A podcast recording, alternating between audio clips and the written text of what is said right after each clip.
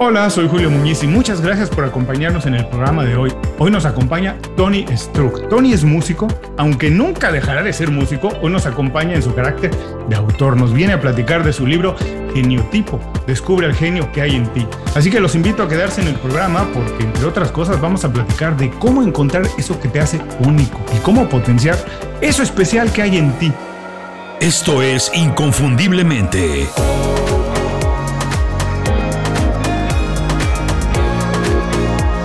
Sé extraordinario en lo que haces.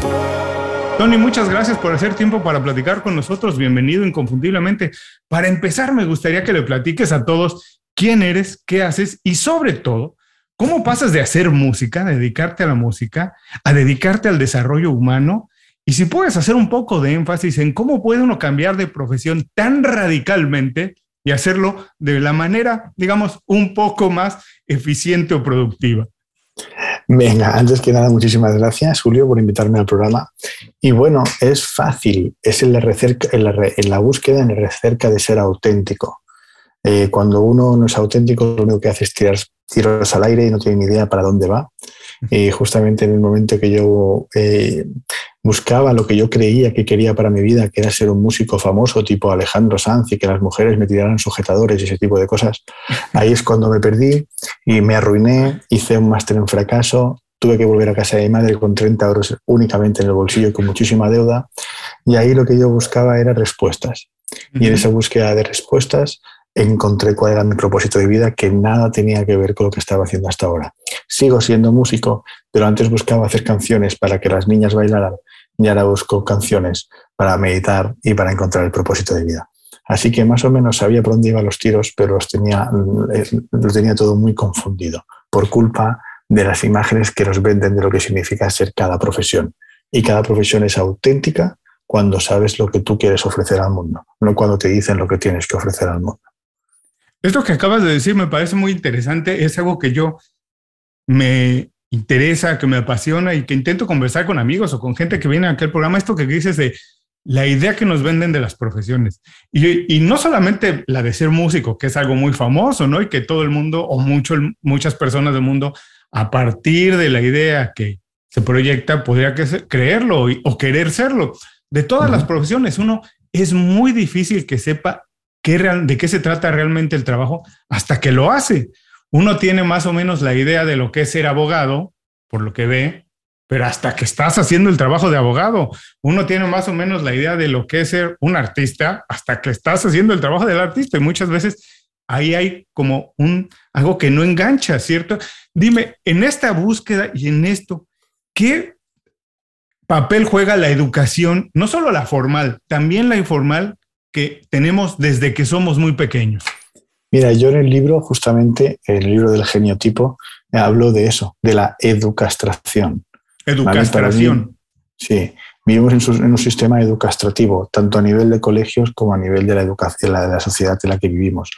Estamos eh, educados para que cuando salgamos al mercado laboral se espera lo que se dé de nosotros, se, se, espera que demos lo que, lo que se espera de nosotros, pero da igual que seamos felices o no. Si tú trabajas para, estudias para ser arquitecto, se espera que cuando empieces a trabajar de arquitecto, des el rendimiento que tienes que dar como arquitecto. Me da igual que seas feliz o no. Claro, eso lo que al final sucede es que esto no es vivir, esto es sobrevivir y como tú decías antes, lo que elegimos es una carrera en base o un trabajo en base a lo que yo creo que me puede aportar más dinero o lo que yo creo que más o menos se me da bien, pero eso no tiene nada que ver con mi propósito. Yo cada día hago el mapa del genotipo, que es una consulta de una hora donde las personas se ponen delante mío para que yo les diga el propósito de vida en base a su genotipo. Y hoy mismo he hecho la sesión a una chica que su propósito de vida y sus capacidades pasaban por ser psicóloga y en cambio ella había estudiado ingeniero técnica industrial. Claro, empezó a estudiar de ingeniería técnica industrial y me dice, es que yo empecé a estudiar porque por lógica hay que tener una carrera y luego por lógica busqué la carrera que en ese momento daba más dinero. Dice, cuando llevaba tres meses trabajando en ingeniería industrial me di cuenta que eso no me gustaba una mierda, con perdón. Pues nada, has hecho una carrera, cinco años de máster, venga a tirarte horas haciendo codos y luego resulta que eso no tiene nada que ver con lo que es tu talento, ¿no? Pues ahí está, ahí está uno de los fenómenos. Y todo eso tiene que ver con la educación, es decir, nos preparan para un mercado laboral, no para vivir la vida. Ahora, qué interesante esto que dices de que nunca nos preparan para ser feliz y la verdad es que no, ese tipo de, em, incluso la inteligencia emocional y cosas así, como que quedan fuera de las aulas, ¿no? Incluso se ven algo como, como esotérico, como raro y las aulas, las escuelas, la educación formal tiene otro carácter y, trata a todo el mundo de la misma manera, y quiere que todo el mundo sea de la misma manera. Y en ese sentido, como no nos preparan para ser feliz eh, y nunca nos ayudan a desarrollar nuestra pasión o para lo que realmente somos buenos, sino para buscar, como dices, el éxito a partir de algo que a lo mejor nos va a hacer ganar mucho dinero, algo. Yo tengo la idea que para ser exitoso, la verdad es que hay que trabajar con pasión, porque de otra manera es muy difícil ahora en un mundo tan competido. Digo, tienes que tener extraordinario talento para algo o de verdad tener mucha pasión. Se requiere mucho trabajo, constancia, sacrificio, dedicarle tiempo a algo para empezar a ver frutos. Se puede ser exitoso en algo que no te apasiona. Deja tú si tienes el talento o no, pero en algo que de verdad no te apasiona, se puede ser exitoso. A lo mejor se puede ganar dinero, pero ¿se puede ser exitoso en la vida? Mira, esta pregunta que me, me haces es súper interesante, pero tiene varias aristas y se puede contestar de diferentes puntos de vista.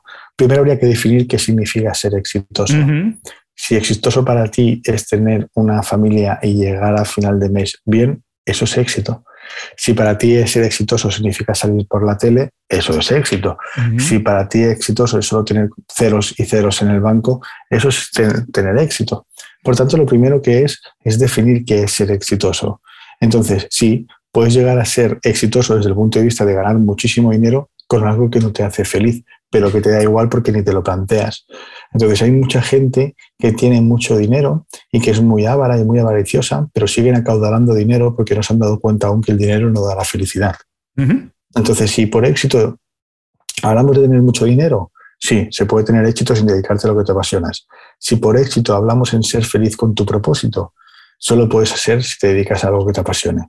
Porque justamente cuando estamos hablando de talento, lo que tenemos que comprender que según nuestro estudio del geniotipo, que es de lo que va el libro, eh, el talento es innato y tiene que ver con tus capacidades biológicas. Y resulta que tu cerebro a nivel creativo tiene unas creatividades desarrolladas dependiendo de tu propósito de vida. Por tanto, si yo tengo una creatividad neuronal preparada para volar y no lo sé, voy a estar toda la vida frustrado y no seré feliz porque no sé que mi propósito de vida pasa por volar. Entonces, eh, de eso se trata, darse cuenta que la felicidad va unida a tu talento y claro, eso solo te puede apasionar, porque como el talento es innato, tú solo puedes desarrollar aquello que sientes. Sentir y pasión nacen del mismo sitio, que es el corazón. Por tanto, el propósito de vida y tu felicidad como persona solo la alcanzas a través de aquello que te apasiona. Ahora, dime una cosa, en este sentido, es la pasión, como dices, ya tenemos algo, existe algo innato, es la pasión se descubre o se crea a partir de hacer trabajo, de encontrar algo que me gusta y que me, que me entusiasma, a lo mejor algo que me salió bien, quiero hacer un poco más, pero eso ya lo tengo de manera natural, se nace con eso, se crea, se descubre. ¿Qué pasa con la pasión? Em, el talento y el talento en sí es algo innato, por lo tanto es biológico, se nace con ello. Eh, ¿qué, es, ¿qué, es, el fondo, eh, lo que te, la acción de apasionarte con algo? Científicamente hablando, nuestro cerebro solo puede procesar realidades de tres segundos. Por tanto, eso implica que cuando yo estoy apasionado con algo, ¿qué sucede? Que el tiempo se funde, el tiempo se me pasa volando y dice, hostia, han pasado dos horas y no me he dado cuenta que han pasado dos horas. Eso, ese ejercicio, es porque tu talento innato, tu biología, tu tecnología biológica está conectada con el universo, con la conciencia. Y ahí consigues el famosísimo aquí y ahora, que tan difícil es. ¿Y cómo lo consigues? Haciendo aquello que te apasiona. Por tanto, una cosa es consecuencia de lo otro. A apasionar le llevamos, lo llamamos a ese acto de ejercer esa cosa que hace que el tiempo no exista porque estoy en constante presente, estoy en conexión con mi identidad, eh, con mi identidad consciente.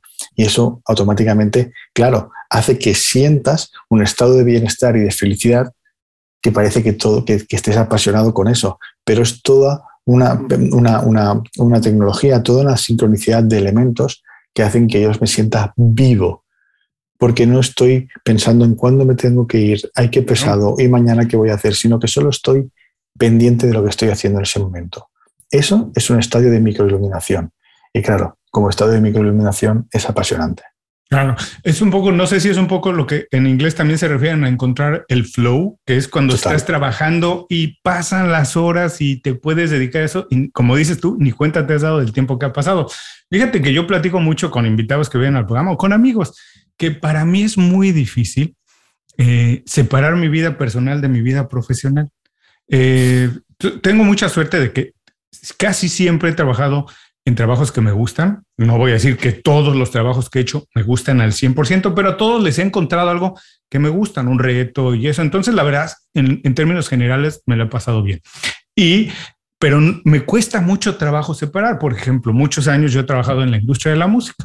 Eh, y para mí, por ejemplo, los fines de semana, pues no es que hacía trabajo, ciertamente, no estaba en la oficina, pero las cosas que hacía en mi vida personal tenían que ver con el trabajo. Si iba a un concierto, si iba a comprar discos, las lecturas que hacía, los documentales que veía, las películas veía, siempre les estaba viendo cómo utilizaron aquí la música, qué hicieron de, de, una nueva estrategia de marketing. Siempre estaba intentando descubrir algo que el lunes podía yo implementar en mi trabajo, ¿cierto? Y a lo mejor eso enriquecía mi trabajo y después mi trabajo pues enriquecía mi vida porque el fin de semana ya estaba esperando qué hacer para descubrir más cosas, mejorar en el trabajo pero a muy pocas personas que conozco les ha pasado.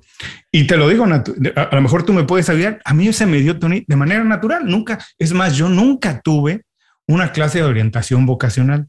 Fíjate que esto parte de una creencia eh, impuesta por la sociedad y de un sistema impuesto por la sociedad que nos ha hecho pensar que puedo tener una vida profesional y una vida personal. a mí no me pasa. ¿Qué quiere decir eso? ¿Tú crees que existe? O sea, ¿tú cuántas vidas tienes? Una, soy Julio Muñiz, nada más uno. Pues exacto, no existe el Julio profesional y el Julio personal. Al igual que existe el Julio papá, el Julio amante, el Julio esposo, el Julio tal. No podemos ni con una vida como para intentar dividirla en más vidas.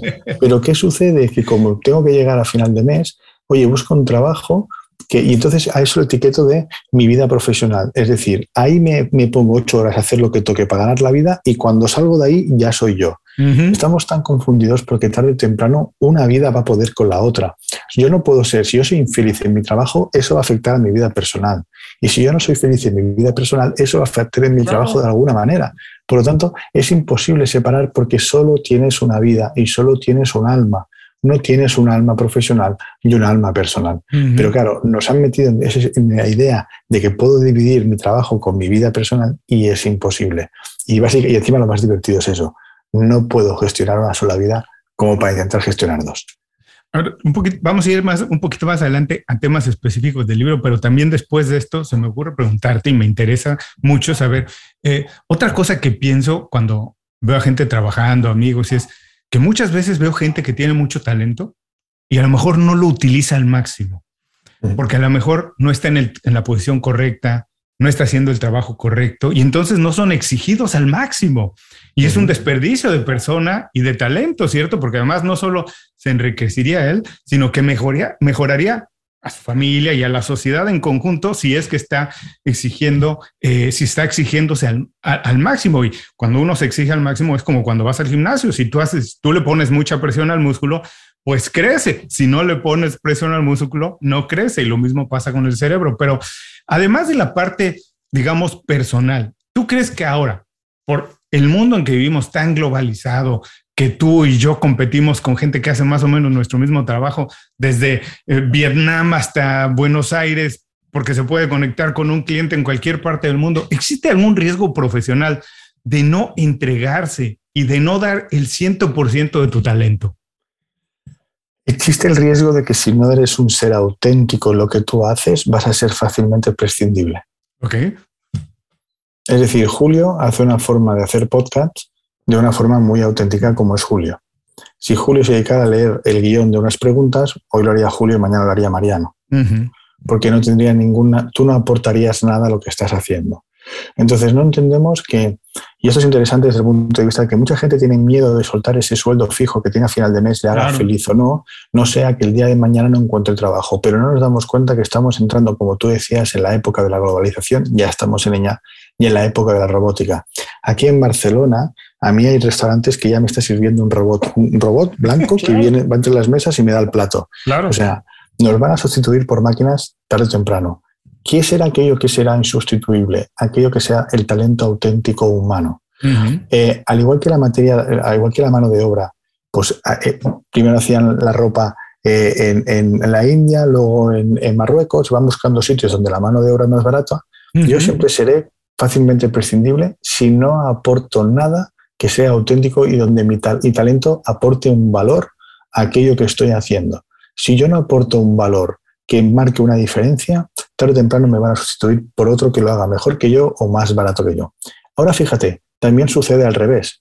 Como estamos en la época global, si yo descubro cuál es mi valor auténtico y qué es aquello que yo puedo proponer a la sociedad, mi talento llega a todo el mundo en cero coma. Claro. Por tanto, estas son las dos cosas. Por un lado está, como todo, yin y el yang. Por un lado, se puede prescindir de mí si no soy auténtico, pero si yo doy el máximo de mí desde mi autenticidad, desde mi talento puro, soy imparable. Entonces hay que entender eso. No podemos quedarnos en la mediocridad porque la mediocridad desapareceremos. Sí, ahora que hablabas de, la industria de la, de la, moda, ¿no? Cómo maquilan en algunos lugares dependiendo del valor de, de, la mano de obra, también en este sentido de ser diferente, y eso yo pienso que incluso en, lo que se conoce como marca personal, que es, digamos, nuestra, la visión que tienen de nuestro trabajo, la reputación que vamos dejando a partir del trabajo que hemos hecho, yo también siempre pienso, incluso me atrevo a recomendar, que uno se podría pensar más o menos como la industria de la moda, que la industria de la moda tiene que ser, tienes que generar algo más o menos parecido a lo que la gente está buscando, porque no puedes crear algo que la gente no está buscando. Vamos, todo el mundo hace este tipo de camisa, pero todo el mundo lo hace un poquito diferente. Todo el mundo hace el polo, pero todo el mundo lo hace, intenta hacer un poco diferente para que sea más o menos la gente lo desee, pero también se sienta un poco diferente. O sea, ofrecer algo que está en demanda, que la gente quiere, pero hacerlo desde tu punto de vista. Eh, esto se puede hacer a partir de descubrir qué te hace diferente y único. Y estamos viendo cosas diferentes, porque en el mundo de la, bueno, claro, si nos centramos solo en el mundo de la ropa y de la marca, yo creo que la moda no facilita lo que la gente quiere, sino que la moda da a la gente como ganado lo que quieren, lo que quieren y, el ganado lo compra. Es decir, eh, ¿por qué yo, no ahora, yo ahora no salgo con pantalones de campana? Porque esa moda pasó. Pero hace un año eh, tampoco existían las sombreras, año y medio, y ahora volver a llevar hombreras está dentro de la moda. Entonces yo me cojo y me pongo hombreras, pero yo no he decidido que necesito tener hombreras, sino que la moda me ha impuesto que necesito vender hombreras. Entonces mm, elegimos poco, el ser humano elige poco, elige lo que toca, es decir, elige lo que le dan. Toca escuchar reggaetón, veremos reggaetón, toca escuchar otra cosa, escucharemos otra cosa. Eh, no, hay, no, hay un, no hay nada auténtico en eso. Dicho esto, eh, mm, a partir de ahí, cuando yo copio, Sucede lo mismo que en el sistema de la educastración. Es algo vulgar, no tiene mérito. No tiene, no tiene ningún valor y no, aporta, y no aporta absolutamente nada. Por tanto, desde ese punto de vista, no encuentro que pueda sumar nada. Esa búsqueda de intentar ser un poco diferente intentando copiar a otro. Para mí el fin no, tiene ningún, ningún sentido. Ahora vamos un poquito más al, concepto del libro, geniotipo, descubre el genio que hay en ti. Tony, todos somos genios por naturaleza o todos tenemos la capacidad de convertirnos de genios en algo? Las dos cosas. ¿Puedes profundizar un poco las dos ideas? Sí, claro, porque si tenemos la capacidad es porque nacemos con esa capacidad. Es decir, em, yo solo puedo imaginar aquello que soy capaz de realizar. Yo nunca voy a imaginar como, como Messi de meter un gol por la escuadra en el Camp Nou, porque no sé, no sé hacerlo. En cambio, sí que puedo imaginar cambiar el sistema educativo como estoy haciendo en España, que estamos empezando a trabajar en colegios para cambiar el sistema educativo. ¿Qué significa eso? Que mi imaginación es eh, la forma en la que la conciencia habla conmigo, por decirlo así, y me hace ver lo que yo puedo llegar a hacer. Y luego mi talento es lo que hace que eso que yo puedo llegar a imaginar se concrete. Por tanto, sí, todos nacemos geniales y todos somos geniales en algo. ¿qué es lo que sucede? Que confundimos genialidad con fama, talento, televisión y millones. Y aquí es cuando todo se va a tomar por saco. Dicho de otra manera, claro, en tu país no sé qué ejemplo podría utilizar, pero aquí en España había un, cómico muy famoso que se llamaba Chiquito de la Calzada. No sé si llegó a ese país. Y se hizo famoso con No lo conozco, pero dejaremos algún enlace, algo de sus trabajos para que la gente vea de qué estamos hablando. Un humorista muy genial que hacía el humor de una forma muy tonta, pero era muy auténtica. Ese hombre salió por primera vez en televisión a los 55 años y al final hicieron cromos suyos, una colección de comida suya. O sea, el tío lo petó, ¿vale? Ese hombre hacía esos chistes igual desde que tenía 25, 28 años. Por tanto, ya a los 25, 28 años ya era genial haciendo eso. Sencillamente que no salía por televisión. Entonces, eh, esto es una cosa que hay que darse cuenta, que la genialidad no tiene que ver con la grandilocuencia y la, popularidad, sino que la genialidad está en lo que tú haces. No depende, en lo que tú haces que te hace ser feliz. No está en lo que, en lo que, porque hay pequeñas cositas. O sea, la abeja cuando hace miel es genial haciendo miel. Y no le hace falta salir por la televisión. Entonces, absolutamente todos venimos con algo genial. Lo que sucede es que no nos valoramos. Normalmente aquello que se nos da bien no le damos valor. Y ahí empezamos a perder nuestra genialidad. Eh, comparto contigo este punto de vista, ¿sabes? Yo también este, pienso que muchas veces somos, em, cuando le preguntas a alguien, oye, pero ¿qué haces? ¿A qué te dedicas?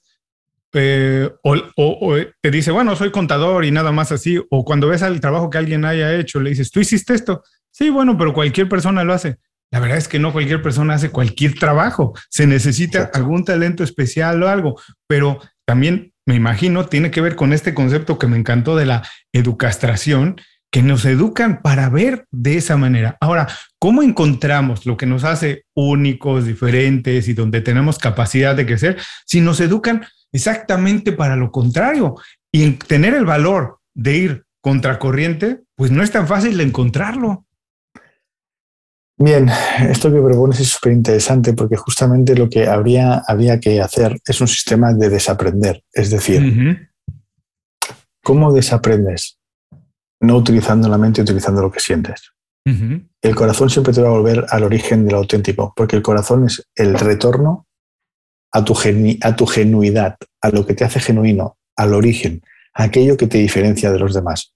Pero claro, para llegar al sentir tengo que dejar de pensar Claro, nos educan, nos educastran para pensar la vida. Y la vida es para ser vivida, no para ser pensada. Por tanto, la única forma de llegar a mi propósito es sintiendo aquello que yo he venido a hacer aquí. Pero para eso hay que quitarse capas de miedo, capas de bloqueos, capas de traumas, capas de bla, bla, bla. Fíjate, nos confiamos constantemente de lo que nuestra mente nos aporta. Y la mente el 90% de veces la caga. Pero nos seguimos fiando de la mente. De hecho, hay un, dato, científico brutal del año 1983 que dice que tenemos 3 trillones de pensamientos al día. 3 trillones de pensamientos al día, de los cuales el 97,9 son mentira. Solo son verdad los pensamientos de tengo pipi, voy al lavabo. O sea, los pensamientos que tienen que ver con lo fisiológico. Y me, sigo, me sigo confiando de lo que pienso. Y sobre todo me fío mucho de mi lógica. Y es, y es tan fácil como darse cuenta que la lógica no existe porque no es lógico que haya hambre en el mundo. En cambio, hay hambre en el mundo. Por lo tanto, la lógica no existe. Eso es un ejemplo muy básico. Por tanto, lo que yo tengo que dejar es de fiarme de lo que yo pienso y empezar a hacer lo que yo siento. En el libro, en el libro propongo que descartes el pienso, luego chisto, y empieces a aplicar el siento, luego chisto. Oh, me encantó este concepto. Fíjate, qué curioso que dices esto de desaprender y empezar a sentir en lugar de empezar a, pensar de manera lógica. Yo también, a mí me gusta mucho leer biografías y es curioso porque también otra manera de cómo nos educan o digamos los mensajes que se lanzan es que a lo mejor hay que aprender lo que hizo alguien y repetir y nos dan una formulita de si haces esto, después esto y después esto, vas a conseguir esto.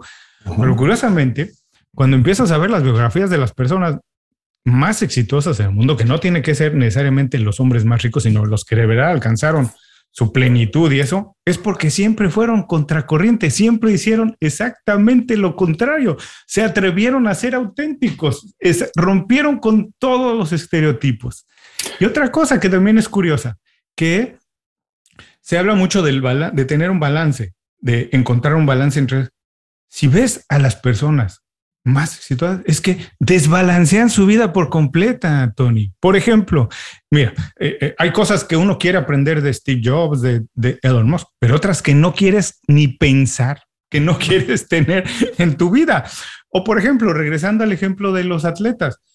Messi es un extraordinario deportista en una parte del campo, pero si lo pones de portero no sirve. Entonces está desbalanceado por completo. Pero el, el, mensaje en la educación es ese. Hay que tener un balance. Hay que, yo creo que si algo te gusta, tienes que ir por todas las canicas en eso. Totalmente. Em, fíjate que la educación, eh, tú imagínate un delfín y un tigre yendo al colegio y que entonces les vayan a clase de natación y al, al delfín le ponen un 10 y al tigre le ponen un 2. Claro. A partir de ahí, a tomar por saco todo. Claro. Eh, hostia, mi compañero es un 10 y yo soy un 2, frustración, he suspendido la clase, frustración, mis padres me dicen, oye, tienes que hacerlo como el delfín porque no espabilas, y oye, es que naturalmente mi cerebro no está preparado para nadar. Entonces, ahí es cuando se hace famosa la frase de Einstein que decía que si juzgas a un pez por trepar un árbol parecerá un inútil. Claro. Pues es eso. Entonces, no es verdad, no es verdad que todos podemos hacer de todo. Por tanto, lo que podemos hacer es apostar 100% por aquello que nos apasiona. Porque hay, una, hay como una especie de creencia que no entiendo de dónde sale, que si tú te dedicas a aquello que te apasiona, no te va a ir bien en la vida. Es como, no, no, lo que a mí me gusta hacer lo dejo para el hobby. Voy a buscarme un trabajo normal para llegar a final de mes. Claro, claro. No tiene ningún sentido. Porque entonces yo me paso toda la semana desconectado de mi propósito y solo conecto el fin de semana. Pero claro, por eso necesito que llegue el viernes para desconectar de la mierda de trabajo que tengo. Y si no consigo suficientemente desconectar, tengo que utilizar sustancias para desconectar un poco más. Ya me entiendes porque no puedo con la vida que llevo. Entonces, de lunes a viernes no vivo y el sábado o domingo sí que conecto con mi vida. Es un desastre. Entonces, ¿te imaginas un mundo donde 6.500 millones de personas fueran a trabajar de lunes a viernes 8 horas al día, los que trabajan 8, porque hay otros que trabajan 12, en algo que no les hace feliz? ¡Wow! ¡Qué horror! Pobre gente. Pues ese es el reflejo del mundo en el que vivimos. No, no sé quién lo dijo de verdad, pero alguna vez lo leí, tienes toda la razón, decía, eh, lo más probable, es muy probable que haciendo el trabajo que haces, pues no te vaya como tú esperas o no alcances el éxito que crees que vas a alcanzar. Es muy probable porque la verdad es que el éxito es tan extraordinario que una parte pequeñísima de personas, el éxito, digamos, en términos, como decías, de fama, de dinero, es tan extraordinario que una parte muy pequeña de personas lo alcanza. Entonces es muy probable que no lo alcances. ¿Qué mejor que intentar alcanzarlo en algo que te gusta? Que intentarlo en algo que no te gusta y estás de cualquier manera frustrado. Dándole la vuelta a eso, mm, siempre estás a tiempo de ser mediocre. Claro. Totalmente. Ahora, de acuerdo a lo que nos platicas en el libro, existen nueve genotipos básicos nueve genotipos de personas que podemos ser. Eh, no vamos a hablar de los nueve, por supuesto, porque para eso está el libro. Dejaremos el enlace y todo a las personas que quieran revisar a detalle, pero nos puedes platicar rápidamente cuáles son los más comunes. Digamos, hay algunos que puedes decir, hay más personas que son de este tipo de persona y hay menos personas que son de este otro tipo de persona. Mira, llevamos 10.000 personas analizadas. Eh, y te puedo asegurar que el equilibrio es tan extraordinario en el universo que hasta en este ah. equilibrio. Una de las cosas que hablo en el libro es del círculo de los genotipos. Si cada uno viene a hacer lo que le toca, el mundo estaría muy armonizado.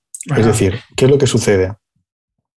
Que las abejas vienen a hacer su trabajo en la vida y tienen la responsabilidad de hacer lo que han venido a hacer aquí, pero luego el ser humano evita su responsabilidad de hacer lo que viene a hacer aquí. Entonces yo conozco un mundo, por lo menos aquí en España, que hay profesores que solo son profesores porque significa ser funcionarios y tienen un sueldo fijo del Estado y les da igual enseñar. Conozco a vendedores que como no tienen otra cosa, pues me dedico a vender, pero no me gusta nada vender. Y va sumando, va sumando, va sumando y casi nadie está en lo que realmente le gusta. Algunos sí, ¿eh?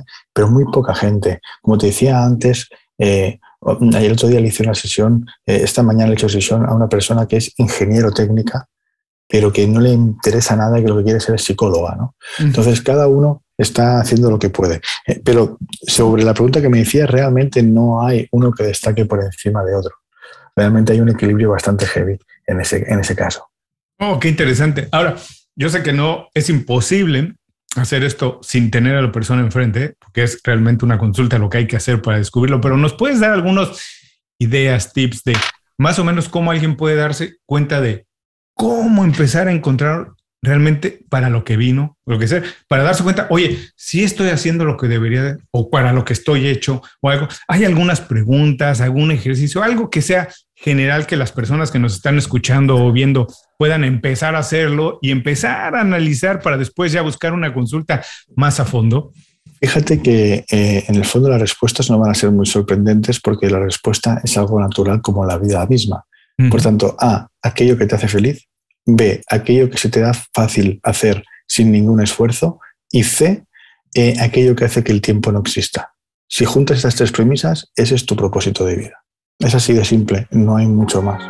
Visita inconfundiblemente.com. Todo lo que necesitas para destacar en lo que haces en un solo lugar. Gracias por seguir con nosotros. Estoy platicando con Tony Struck. Tony, vamos a entrar a la segunda parte de la entrevista. La primera ha sido extraordinaria. Quiero recordarle a todos que Tony es autor de Geniotipo, Descubre el genio que hay en ti. Vamos a dejar todos los enlaces a quien quiera conocer el libro a fondo. Muy recomendable para que sepan más o menos qué tipo de personas son, para que vean cómo descubrir su verdadera pasión, su vocación para lo que están hechos y saber cómo pueden rendir al máximo, pueden, pueden encontrar la felicidad haciendo lo que están haciendo. Ahora, Tony, en esta segunda parte de la entrevista son preguntas más rápidas y lo que quiero entender también de ti es un poco tu mentalidad, cómo cambiaste de músico, que no vas a dejar de ser nunca músico, siempre serás músico, como ya nos dijiste, ahora buscas y ves la música de otra manera, pero a lo que te estás dedicando ahora, además de empresario, de emprendedor, bueno, al desarrollo personal y profesional. En este sentido, me gustaría saber cómo cambió tu perspectiva del trabajo y de lo que puede considerarse o desde tu punto de vista éxito profesional los últimos dos años. Empezó por, darse, por darme cuenta que mm, no sé aún por qué, bueno, sí que lo sé, pero cuando estás en tu propósito de vida se abren puertas que nunca habías imaginado. Eh, y sobre todo se rompe la lógica. Todo lo que me está sucediendo hoy en día no tiene ningún tipo de lógica. No tiene ningún tipo de lógica que yo voy a empezar a partir de septiembre en el que viene juntamente con mi equipo a, a dar clases en colegios y yo no tengo ninguna carrera. No tiene ninguna lógica que vamos a empezar a dar la asignatura de talento y educación emocional en colegios cuando nunca se ha dado y que me ha costado una reunión con el primer colegio que fui, que el director me dijera que sí, que podríamos dar clases a 240 alumnos. No tiene ninguna lógica que un día yo dijera, ojalá esto le pueda llegar al mundo y aparece Editorial Planeta, que es la editorial de habla hispana más importante del mundo, y me diga, te publico un libro, sin yo buscarlo, sino que yo estaba en una cafetería tomando un té y un tío de al lado me escuchó hablar de esto y me dijo que él se dedicaba al tema de la editorial y que por favor publicara el libro con él. O sea, es toda una serie de consecuencias mágicas que tienen que ver con la sincronicidad de aquello que tú has venido a hacer aquí. Entonces, lo que ha cambiado más para mí es que yo ya no intento aplicar la lógica ni buscar el sentido a nada. Sencillamente estoy haciendo constantemente lo que siento.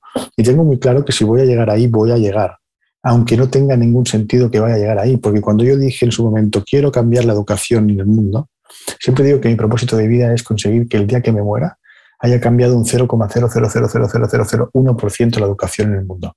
Eso parece un reto imposible y poco lógico, pero yo sentía que eso era posible. Mm. Pues voy a empezar a trabajar con colegios sin tener ni un estudio, ni ninguna carrera de licenciatura, ni de magisterio, ni de nada.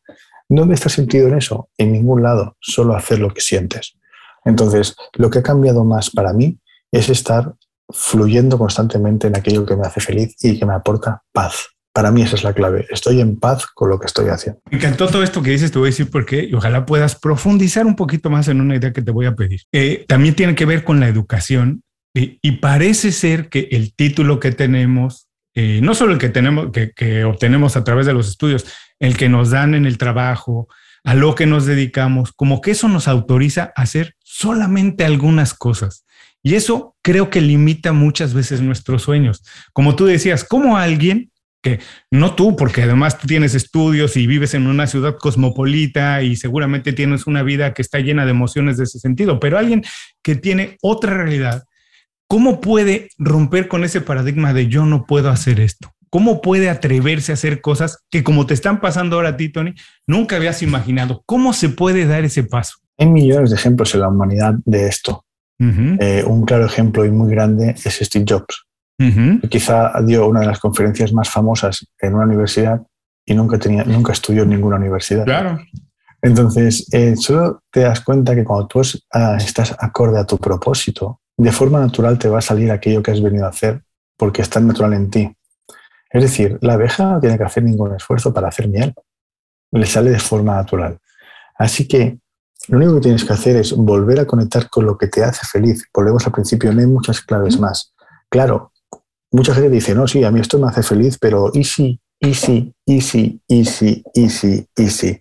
Pues todos esos easys son los que impiden ver que puedes llegar a romper los límites. Porque como tú has dicho antes, todas aquellas personas que han roto los límites han ido en contracorriente. Cada vez que tú intentes hacer algo para mejorar, eh, cambiar un concepto, te van a decir que estás loco, que estás equivocado, que no vas bien por ahí, etcétera, etcétera. Pues bien, cuando te digan eso es que vas bien. Y a partir de ahí lo único que tienes que hacer, como decía antes, es darte cuenta que si estás imaginando algo, cuando Steve Jobs imaginó el, iPhone o cuando Edison imaginó la bombilla, cuando solo había velas, es que tú solo puedes imaginar aquello que has venido a hacer. Entonces, eh, vea por ello y tírate a la piscina por ello. O sea, el talento no es nada más que un salto al vacío de fe. Entonces, eh, pero además es un salto al vacío con red, porque la vida nunca te va a dejar tirado si vienes a hacer aquello que tienes que hacer. Por tanto, es tan fácil como eso. Y hay tantos casos en la historia de la humanidad que demuestra que eso es así, que no hace falta eh, empeñarse en lo contrario. Claro, un otro, otro de esos ejemplos que a mí me encanta es el de Gutenberg, ¿no? Que dicen, inventó la imprenta cuando la gente no sabía leer, ni siquiera, no es que no había libros, la gente no sabía leer, muy pocos privilegiados eran los que sabían leer en ese momento, ¿no? Y hay un ejemplo humano maravilloso que es el de eh, eh, Charles Chaplin, que empezó a hacer reír a la gente cuando estábamos en, en, la Segunda Guerra Mundial. Claro, claro, buenísimo. Otro, otro personaje inolvidable. Y hablando ya de libros y esto, ¿hay algo que hayas leído últimamente, visto, escuchado, que te haya sorprendido mucho, que nos puedas recomendar, que la gente pueda utilizar como fuente de inspiración o de información? Bueno, yo creo que hay, bueno, sí que he leído mucho, pero yo voy a recomendar un libro para que la gente conozca cómo funciona el cerebro. Mm. Ese libro se titula eh, El libro que tu cerebro no quiere leer. Y así van a, ya que por conciencia o espiritualidad quizá no lo comprenden, van a comprender cómo por ciencia y por neurociencia nuestro cerebro no está preparado para vivir como estamos viviendo. Y entonces eh, a mí ese libro me hace años que lo leí y me transformó muchísimo. Bueno, si están ahora manejando, si están haciendo ejercicio, si están haciendo otra cosa, mientras nos escuchan o mientras nos están viendo y no pueden tomar nota, no se preocupen, regresen más tarde las notas de este programa, que ahí dejaremos los enlaces a la recomendación de Tony, que la verdad suena buenísimo. Tony, me gustan mucho las recomendaciones porque hablan mucho de las personas, ¿no? Siempre recomendamos algo que nos gustó y algo. Entonces, como tú sabes, este programa se llama Inconfundiblemente y me gustaría saber qué hace a Tony o por qué Tony es inconfundible? Eh, mira, el otro día eh, me dijeron que, yo todo lo que hacía lo hacía desde el corazón.